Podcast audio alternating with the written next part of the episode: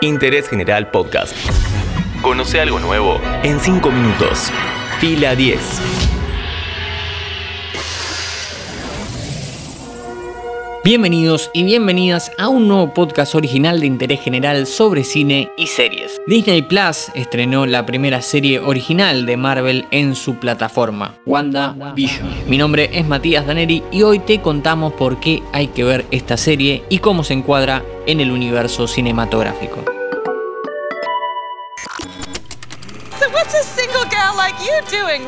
Rattling? Well, I assure you, I'm married to a man, a human one.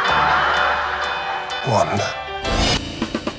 No sé qué anduviste haciendo de tu vida los últimos 10 años, pero si no estabas atento, los superhéroes tomaron el control del cine y la pantalla chica. Lentamente, la industria audiovisual se convirtió en un show de fuegos artificiales, mucha pantalla verde, trajes de látex, poco contenido y una sobrecarga de producciones iguales entre sí, aplastando a la competencia gracias a su mayor superpoder, la plata.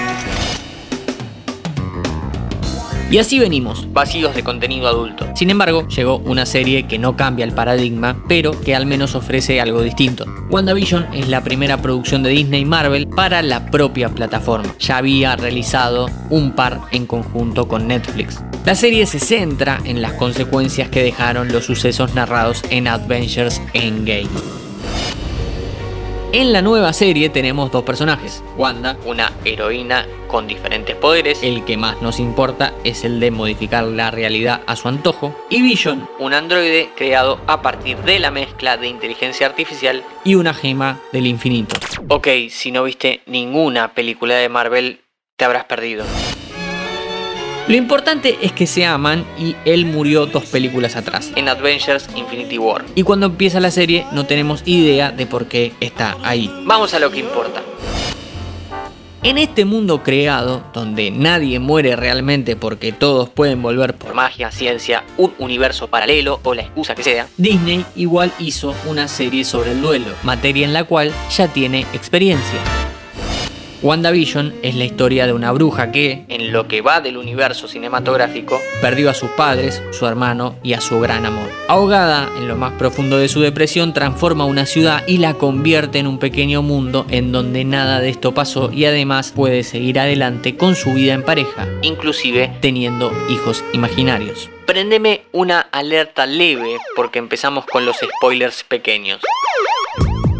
Hay una línea de diálogo con el espectador particularmente interesante. Wanda crea este mundo a semejanza de la sitcom que vio cuando era chica, y esto debería interpelarte un toque porque ella es europea y vos probablemente no seas norteamericano. ¿A qué voy? Que la serie habla por un buen rato sobre la influencia de Estados Unidos en nuestros consumos culturales, a tal punto que puede ser tu lugar de refugio en el momento más triste. Puntazo para WandaVision. Y ella perdió a su familia por la injerencia yanqui en guerras de otros países, o sea, se refugia en la cultura del enemigo, o más bien, gracias a la cultura ni siquiera le pone el rótulo de enemigo. Doble punto para WandaVision. Cada capítulo de la serie representa una época distinta de las comedias norteamericanas. Empezás viendo algo estéticamente similar a 1950 y terminas en el presente. Ahí hay logros de la producción que realmente te hacen sentir que estás sumergido en la época buscada. Peinados, maquillajes decorados, retoques de color, movimientos de cámara, todo eso amalgamado para que funcione. Hay pocos puntos flojos. Es una serie en donde la estética recién mencionada se pone más al servicio del argumento que de la narración. Por ejemplo, el cambio en la relación aspecto de la imagen solo sirve para acomodarse a cómo se veían las cosas y no tiene ninguna injerencia sobre los personajes. Otra cosa poco desarrollada es el personaje que funciona como antagonista o villano de turno. Spoiler, queda desenmascarado dos capítulos antes del cierre. Más allá de las pequeñas fallas y de que tenés que ver 20 películas para entender del todo el argumento, WandaVision es una miniserie entretenida, estéticamente interesante y por sobre todas las cosas, un buen drama fantástico sobre el duelo. De ella hablamos hoy en Interés General. Well. Interés General Podcast. Encontrarnos en Spotify, en Instagram y en interésgeneral.com.ar.